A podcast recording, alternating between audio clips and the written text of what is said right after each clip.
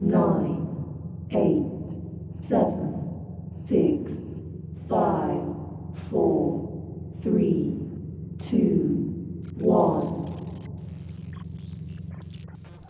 Bienvenidos liberados a este nuevo episodio de Frecuencia Liberada, episodio número 7. En este episodio vamos a hablar de un fenómeno que a todos nos inquieta, un tema del cual todos tenemos opiniones, porque los vemos en las películas, a veces miramos al cielo y pensamos que están ahí, a veces vemos documentales en History Channel y vemos alienígenas ancestrales y pensamos que tal vez la historia que conocimos o que conocemos no es la que sucedió en realidad. Así es, liberados, el día de hoy vamos a hablar del fenómeno ovni o de los alienígenas. ¿Existen, no existen? los mitos que hay alrededor. Se van a sorprender, liberados. Yo me sorprendí. Bienvenidos a este episodio número 7. Tengan cuidado. Miren al cielo. Analicen bien las estrellas. Y antes de pensar que es un satélite, fíjense la trayectoria que cursa. Comenzamos. Access granted. Muy bien, liberados, pues bienvenidos a este nuevo episodio de Frecuencia Liberada. El día de hoy, como ya hablamos en la introducción, vamos a hablar sobre el fenómeno de objeto volador no identificado y también de los extraterrestres. ¿Existe o no existe vida en otros planetas? Ese es el cuestionamiento la pregunta que nos hemos hecho durante yo casi toda mi vida. Tal vez desde que era niña me gustaba mucho ver el cielo ver las estrellas. Eh, cuando yo era niña eh, viajaba mucho en la carretera porque pues así nos gustaba viajar. Y recuerdo que podía ver las estrellas de noche muy brillantes y siempre tuve esa curiosidad por saber si existía existe vida en otros planetas. Muchas personas dicen que es muy egoísta pensar que no existe vida más allá de este planeta que somos eh, los únicos seres vivos que habitamos las galaxias, el universo que está allá afuera. Posiblemente hay vida, no como nosotros creemos, es decir, no hay otras personas como nosotros en, otra, en otro planeta. Eso posiblemente nos llevaría a otro, a otro podcast que son las realidades alternativas. Pero concentrándonos en vidas en otros planetas, yo estoy segura que sí existe vida en otros planetas. Y después de todo lo que leí e investigué para traerles el día de hoy a este podcast, estoy más que convencida, liberados. Quiero empezar por eh, comentarles una noticia de hace de algunos años que eh, fue algo que la NASA publicó.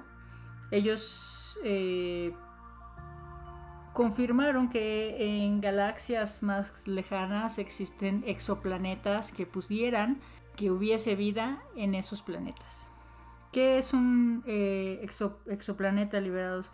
Los exoplanetas eh, son planetas que orbitan alrededor de otra estrella. Por ejemplo, en nuestra galaxia, eh, pues todos los planetas orbitan alrededor del Sol hay otros exoplanetas que fueron descubiertos hace un par de años que pues, se descubrió que orbitan alrededor de otra estrella.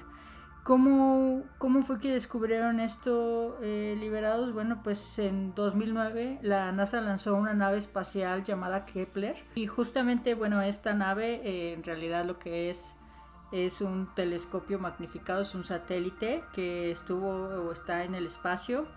Eh, este, esta nave pues fue la que descubrió los exoplanetas y bueno pues esto llevó pues a una revelación increíble por parte de la NASA indicando que a algunos a muchos años luz de esta galaxia pudiese haber vida inteligente. Sin embargo, uno de los recientes eh, descubrimientos que hay publicados por la NASA es la posible, bueno, es la posible vida en Venus, dentro de nuestra propia galaxia, pudiese haber vida, pero no, otra vez liberados, no crean que van a ser alienígenas como ET, como los que hemos visto en las películas. No, eh, se trata de microorganismos que pudieran eh, habitar en, la atmósfera de Venus. Eh, este, este descubrimiento pues está confirmando con observaciones telescópicas y se planean futuras misiones espaciales. Eh, ellos eh, no han recolectado, la NASA todavía no ha recolectado especímenes de microbios venusinos, mm, ni tampoco han tomado fotografías de ellos. Sin embargo, bueno, pues ellos dicen que es un hallazgo increíble y salió de la nada, entre comillas, ¿no? Eh, bueno, pues ellos están, la NASA en general y la comunidad científica está muy, em, eh, está muy emocionada por este gran descubrimiento, ya que eh, Venus es un planeta eh, que en su mayor parte está cubierta por gas, nubes de gas, que están a muy altas temperaturas y bueno, pues nunca se había interesado eh, la NASA en mandar misiones espaciales o en hacer investigaciones más a profundidad sobre eh, este planeta. Pero ahora que ya saben que puede haber una forma de vida que puede sobrevivir a altas temperaturas o a grandes eh, cantidades de dióxido de carbono, pues están ahí ahora investigando a ver qué sucede. Y pues, pues estas son las, las versiones oficiales que tenemos de fuentes oficiales como son la NASA. Y ahora vamos a ir a, las, a la parte que más nos emociona a todos porque pues es pues al final terminan siendo especulaciones liberados y cada quien ustedes tendrán que sacar sus propias conclusiones. Tendrán que usar su criterio para saber si lo que les voy a contar es, es verdadero o no.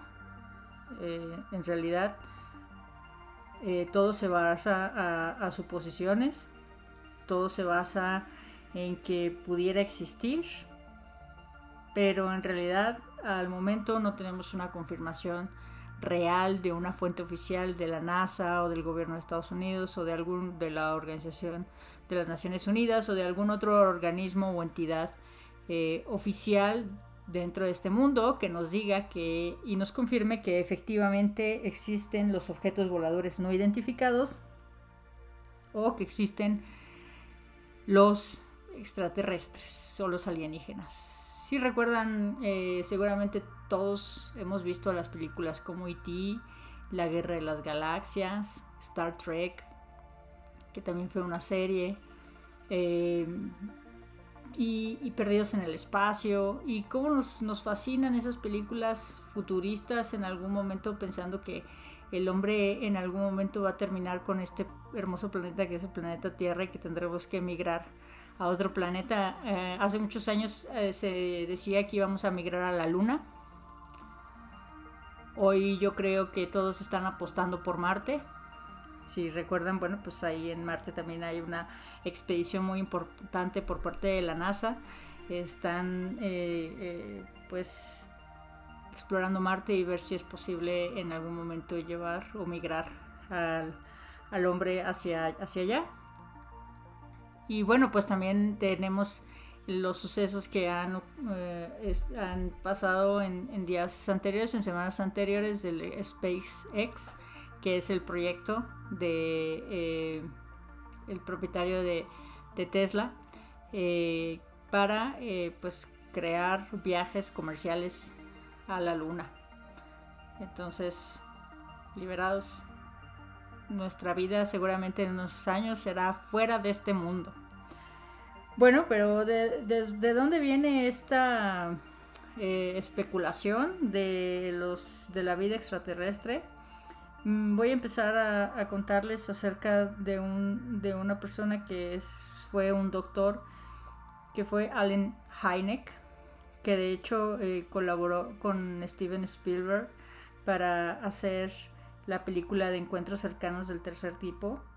Eh, esta película pues se hizo en los años 70, la, la, dirigió y la escribió Steven Spielberg y se dice que Allen Hynek estuvo detrás de, de pues la parte creativa con Steven Spielberg asesorándolo, ya que Allen, Allen Hynek, este doctor, bueno, pues él fue contratado por las Fuerzas Aéreas de Estados Unidos eh, para trabajar en un proyecto que eh, pues era un proyecto eh, que, se, que se dedicaba exclusivamente para buscar explicación a las señales aéreas que no tenían una explicación. De hecho, de ahí nació el término UFO, UFO, aquí en México lo conocemos como OVNI, objeto volador no identificado. Y él, bueno, él trabajó dentro de un, de un proyecto que se llamó el Proyecto del Libro Azul. De hecho, en TNT están haciendo esta serie Mm, no pude encontrarla en ninguna plataforma, no está en Amazon Prime, no está en Netflix, de hecho no está ni siquiera en la página de TN, o en la aplicación de TNT México. Al parecer solamente está en España y si ustedes la quieren ver acá, solo eh, pueden comprar los DVDs de importación, por cierto, pero aquí en México no tenemos acceso a esa serie. Eh, se ve buena, estuve viendo los cortos en YouTube hay muchas personas que opinan que pues está, no está muy apegada a la realidad, pero en realidad, pues quién sabe, en realidad no, sabemos qué fue lo que sucedió. Eh, les recomiendo que lean los libros de este astrónomo, eh, Heineck, que, y bueno, pues él de hecho también acuñó la parte de los contactos. Eh, si ustedes se recuerdan, tenemos eh, diferentes tipos de contactos extraterrestres y por eso la película se llama así eh, Encuentros cercanos del tercer tipo. Porque se dice que hay tres fases o tres tipos de contacto alienígena, eh, de acuerdo a Heineck. Heineck describe que el primer evento y el que es el más habitual es un avistamiento de un objeto volador no identificado, puede ser uno o varios. Cuando ustedes se paran en la noche, a medianoche o inclusive por, por, el día, ¿no? Puede suceder que casi nunca estamos acostumbrados a voltear al cielo, pero un día volteamos nuestra mirada hacia el cielo y podemos ver a lo mejor objetos que no nos explicamos qué son, por la forma en que tienen, por la manera en la que se desplazan o incluso porque permanecen estáticos. Eh, muchas veces, bueno, vemos aviones y aunque sean muy altos podemos distinguir que es un avión por la manera en la que se mueve y a la velocidad de la que se mueve. A veces vemos objetos que se quedan en el aire, estáticos, y realmente no sabemos qué son. Déjenme contarles que a mí una vez me sucedió un, un evento así muy raro, pero hoy en día yo creo que eso era un dron. En aquel entonces todavía no existían los drones como ahora, pero yo creo que era un dron porque no, no me explicó, no, no tengo otra explicación para ese evento.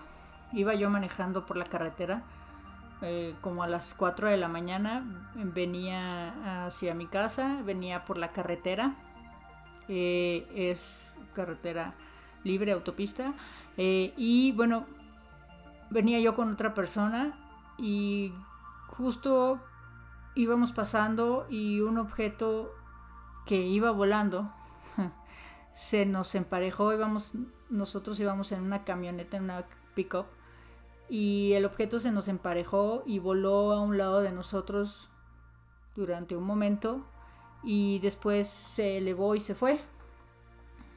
Claro que todo el mundo pensó que, que lo había soñado porque venía, regresaba de, de, mi trabajo que tenía en aquel momento.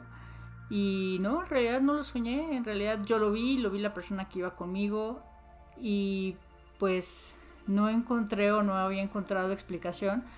El tipo del objeto, pues después pensé que era un dron porque pues el objeto era un objeto color negro que tenía luces azules y rojas que parpadeaban muy rápido y pues iba volando, podía ir, yo iba en la carretera, tal vez iba como a 120 kilómetros por hora y el, el objeto podía ir a la misma velocidad que yo. Y en algún momento el objeto se elevó y se fue. Entonces yo quiero asumir que eso fue un dron. Eso fue tal vez hace mm, tal vez 10 años. Tal vez alguno de ustedes puede saber si en, hace 10 años existían los drones como, como ahora. Hoy si veo pues un objeto así, pues asumo que es un dron, ¿no? Porque también ahora ya existen eh, N, tipo de objetos que pueden estar volando por ahí que ni siquiera nos podemos, eh, podemos estarlos confundiendo con, con un eh, objeto alienígena. En fin, eh, el, segundo, el segundo tipo de contacto o la segunda fase son aquellas personas que no nada más han visto un ovni o un objeto volador no identificado, sino que ya tienen fenómenos que pueden asociar a esa a ese avistamiento. En el caso de la película de encuentros cercanos del tercer tipo, eh, las personas que tienen encuentros con los ovnis o que no nada más se trata de un avistamiento, sino que de alguna forma el, ovni se posiciona debajo de ellos, perdón, arriba de ellos, eh, les lanza un rayo y esto les crea un enrojecimiento en su piel y además les implanta un recuerdo o una imagen de la cual no se pueden deshacer.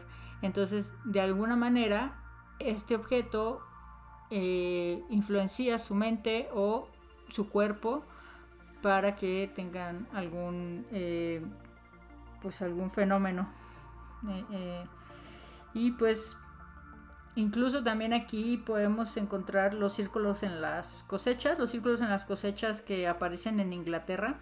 Todos seguramente han escuchado hablar de estos círculos que muchos se han descubierto que son falsos.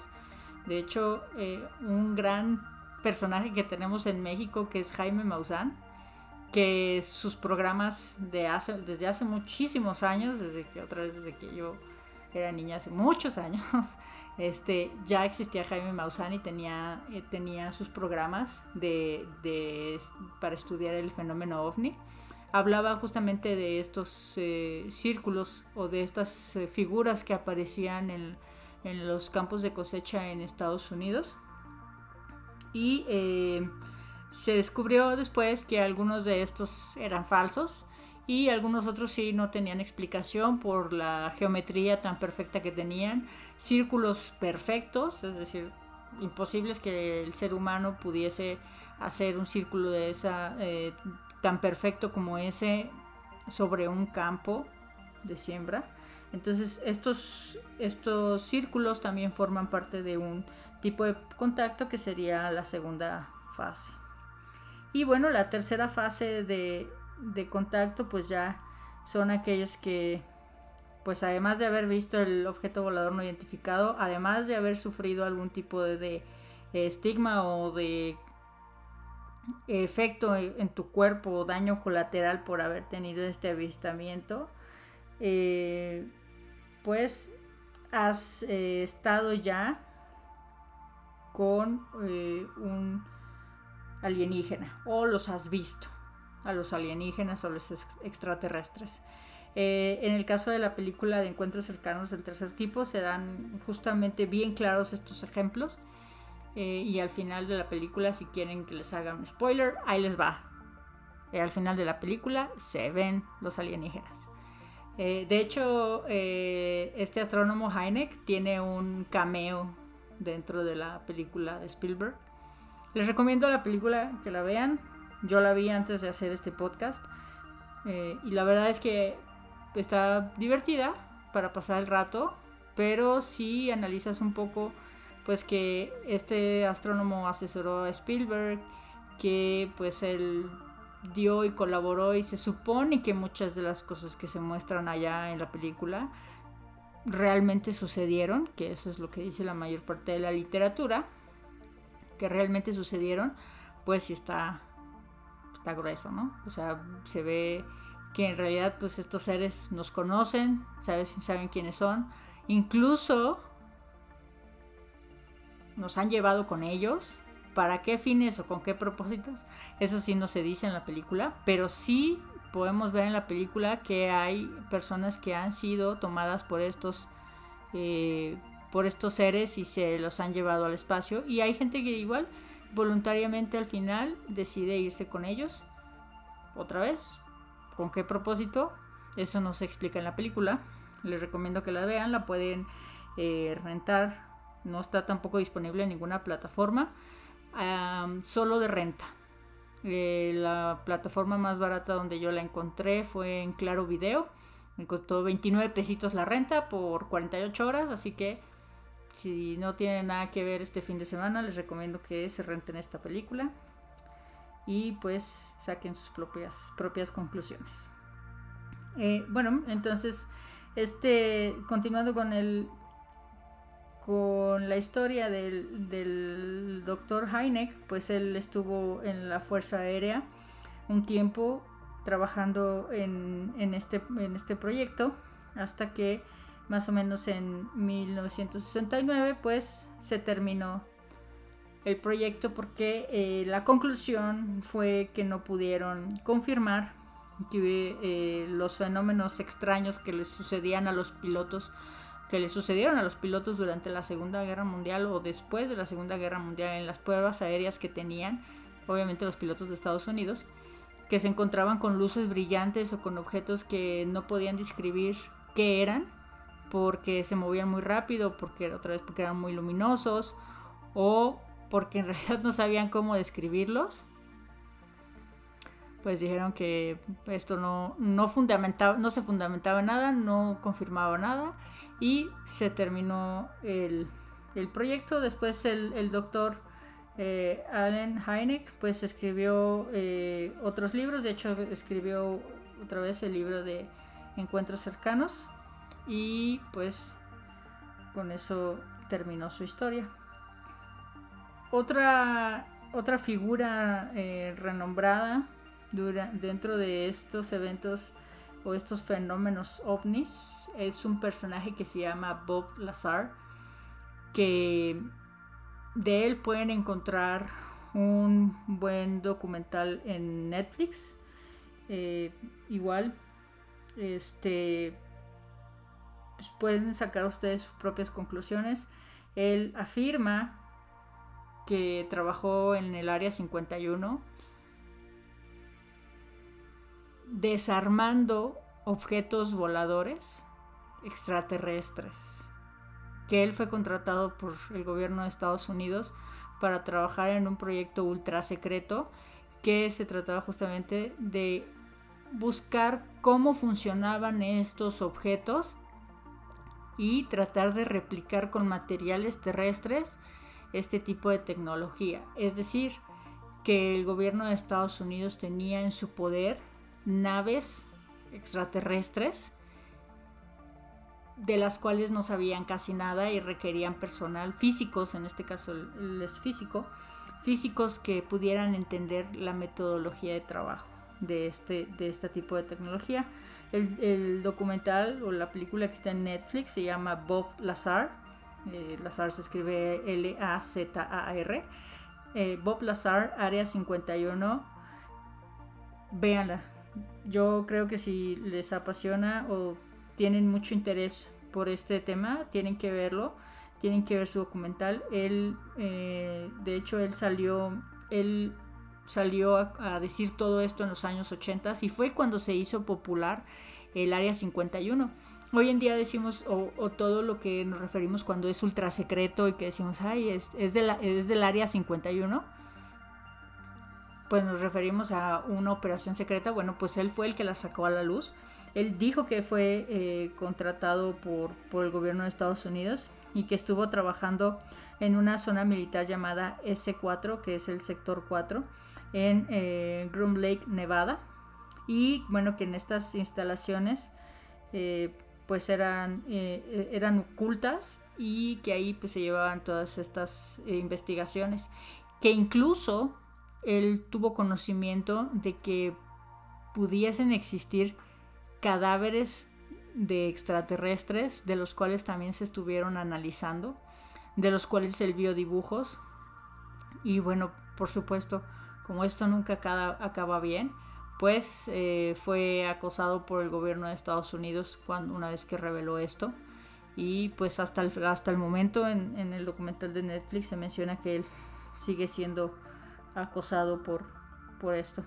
Entonces él, bueno, pues también dio a conocer un elemento, un, elemento atómico que es el elemento 115, eh, también conocido como un unpentino, y que de hecho en ese entonces este elemento pues no, no se conocía, no existía y el gobierno de Estados Unidos eh, lo negaba a más no poder. Entonces, eh, hace, hace algunos años confirmaron eh, algunos científicos, ya muchos años después confirmaron los científicos que sí existe el elemento 115 eh, y que bueno pues este elemento de acuerdo a lo que dijo Bob Lazar este elemento se utiliza como combustible para las naves extraterrestres y que bueno, las naves extraterrestres no son nada de como lo, no funcionan exactamente como nosotros lo pensamos. Las naves extraterrestres usan la gravedad como, como fuerza propulsora para poder eh, volar y poder generar velocidad. Y bueno, este elemento 115 pues es también un tipo de combustible que utilizan esos reactores que tienen eh, las naves eh, extraterrestres debajo que eh, pues emiten ondas antigravitacionales que lo que hacen es que emiten ondas antigravitacionales entonces eso permite que se eleven y también bueno pues estas estas partes pues son movibles entonces con esto pues es como dirigen como dirigen su trayectoria. De acuerdo a lo que él dice, es que nunca vio un alienígena, eh, que no puede afirmar que exactamente el gobierno de Estados Unidos tenga alienígenas, pero sí puede afirmar que el gobierno de Estados Unidos tiene tecnología extraterrestre con la cual estuvieron experimentando, experimentando desde 1980, liberados, 1980. Imagínense cuántos años después, 30 años después, ¿Habrán ya descubierto cómo funciona esa tecnología? Seguramente que sí. ¿Estarán ocultándonos algo más? Seguramente que sí. Pero esa es mi percepción, liberados. Yo no quiero influenciar en sus mentes. Cada quien tiene que sacar sus propias conclusiones. Y lo que yo pienso es que sí. Porque es mucha coincidencia que Bob Lazar en 1980 haya dicho que existía este elemento 115 y muchos años después, más o menos en, 2004, eh, los científicos de algunas universidades, principalmente los rusos, dijeron que sí existe este elemento y que es, pues, es altamente eh, radioactivo.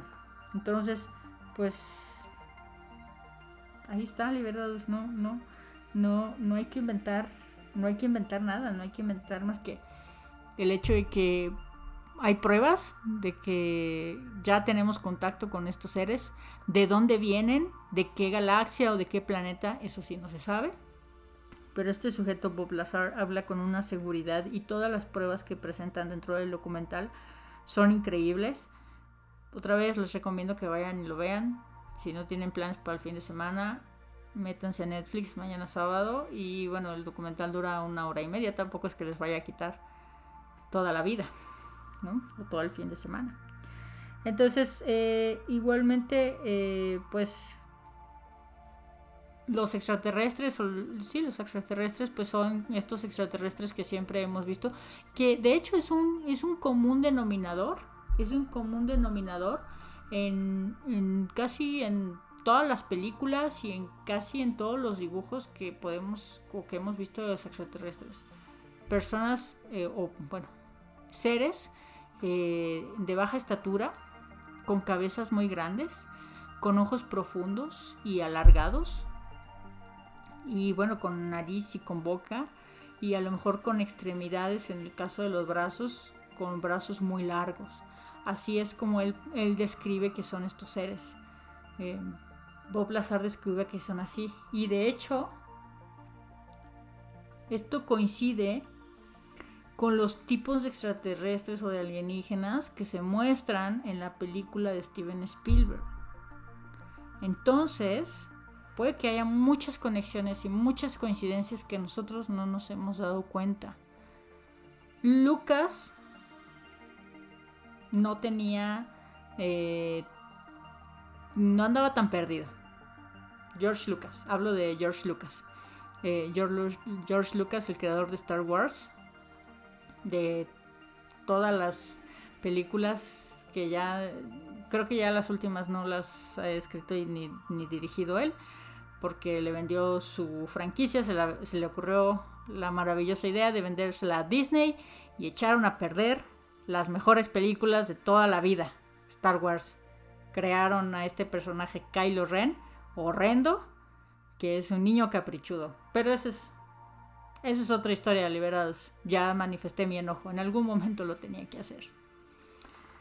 Y bueno, pues eh, regresando a Bob Lazar, él también ah, afirma que pues existe también tecnología o contacto de alguna forma eh, que se nos oculta por fines económicos porque el dar a conocer cómo funciona esta tecnología extraterrestre puede cambiar al 100% lo que nosotros pensamos y creemos que funciona, posiblemente podría destruir la economía porque si podemos descubrir que las cosas o los automóviles que usamos hoy en día, que usan gasolina y que ahora algunos de ellos usan eh, baterías eléctricas, pudiesen funcionar con ondas antigravitacionales, pues esto pudiese arruinar muchas industrias liberadas y pues muchas economías que están basadas en eh, justamente en la producción del petróleo o de todos los energéticos.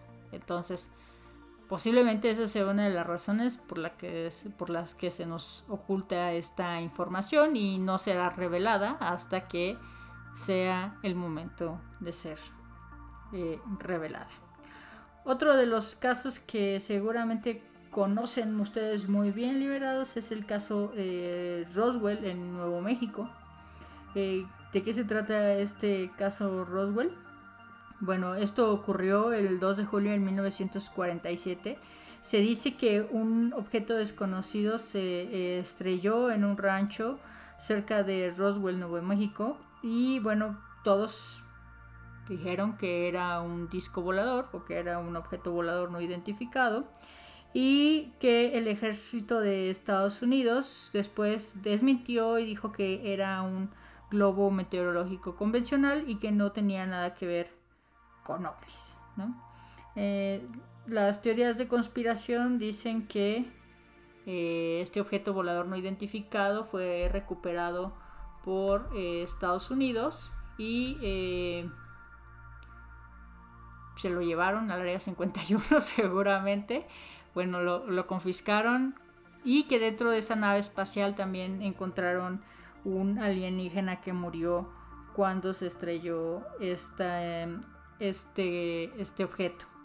Eh,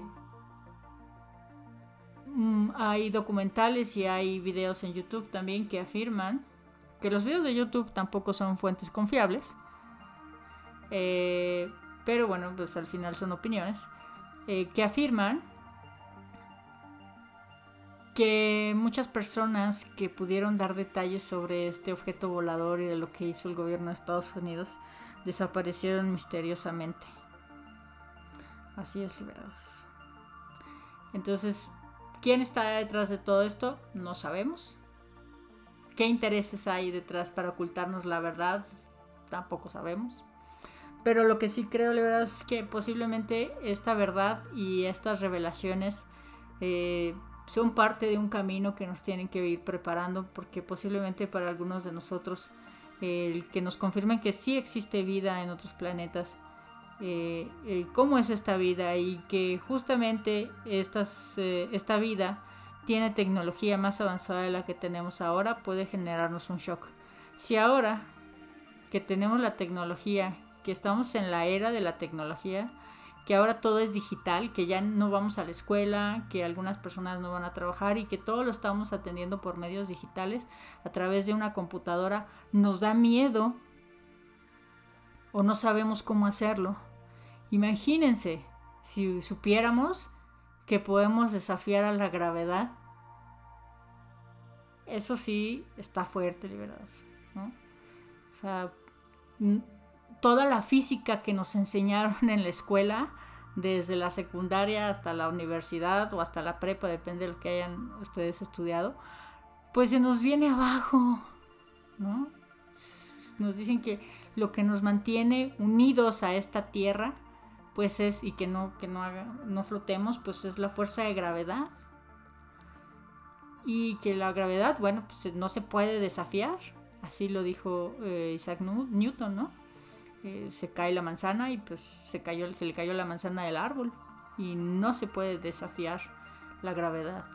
Pero imagínense que encontremos una forma, una tecnología para desafiar esta gravedad y que incluso nos sirva para desplazar objetos, vehículos y que además nosotros podamos controlar la velocidad de estos objetos y podamos incluso alcanzar velocidades inusitadas o que hoy en día pensamos que están muy lejos de nuestro alcance. También podríamos romper, es algo que también dice eh, este físico Bob Lazar, también podríamos romper el tiempo, es decir, podríamos doblar el tiempo con estas velocidades. Esto ya está demasiado especializado él lo explica como si tú pones una eh, bola de boliche en medio de una cama y eh, en un extremo tú pones un puño, entonces la bola de boliche va a correr hacia ti porque eh, pues se dobla el colchón y pasa lo mismo con el tiempo. Liberados. ¿Será, ¿Será verdad será mentira? No lo sé. Saquen ustedes sus propias conclusiones.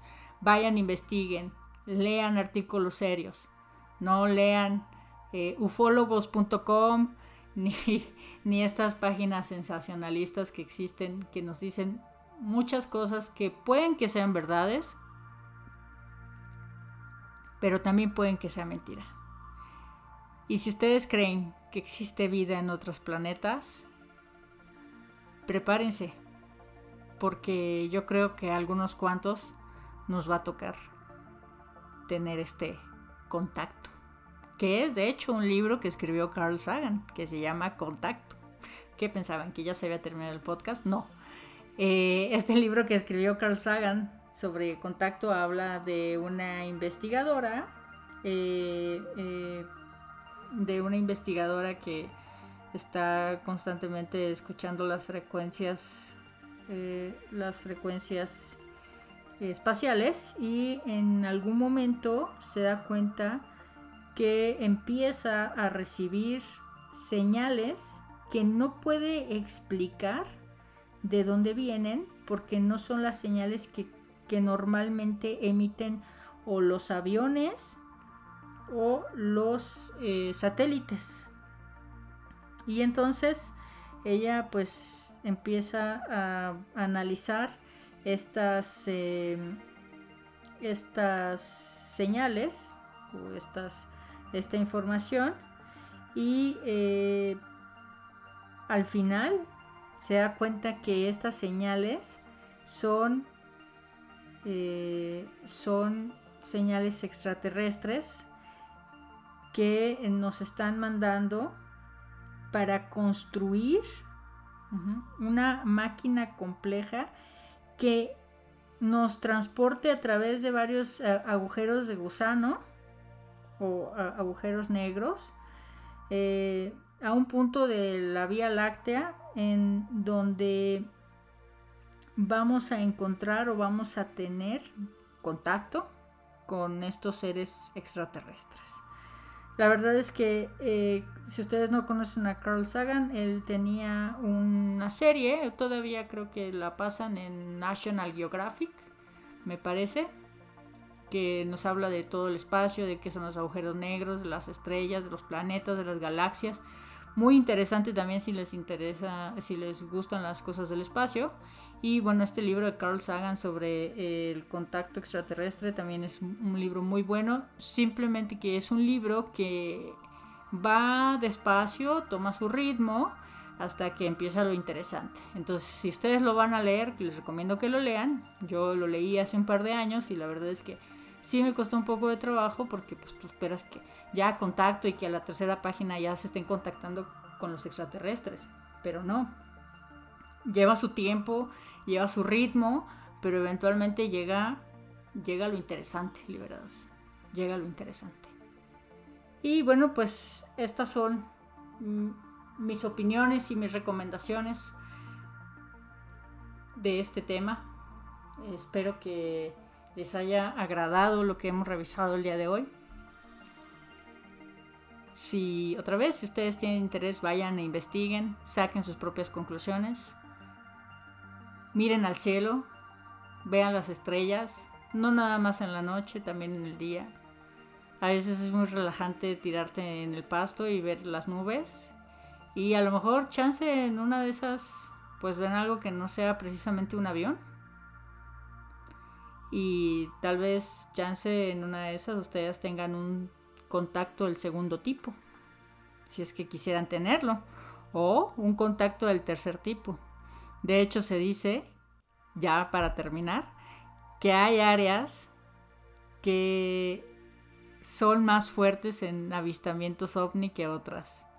Por ejemplo, las áreas arqueológicas, donde, por ejemplo, en las pirámides de Giza, en Egipto, es un área muy fuerte de avistamientos, eh, de avistamientos de este tipo de objetos voladores no identificados.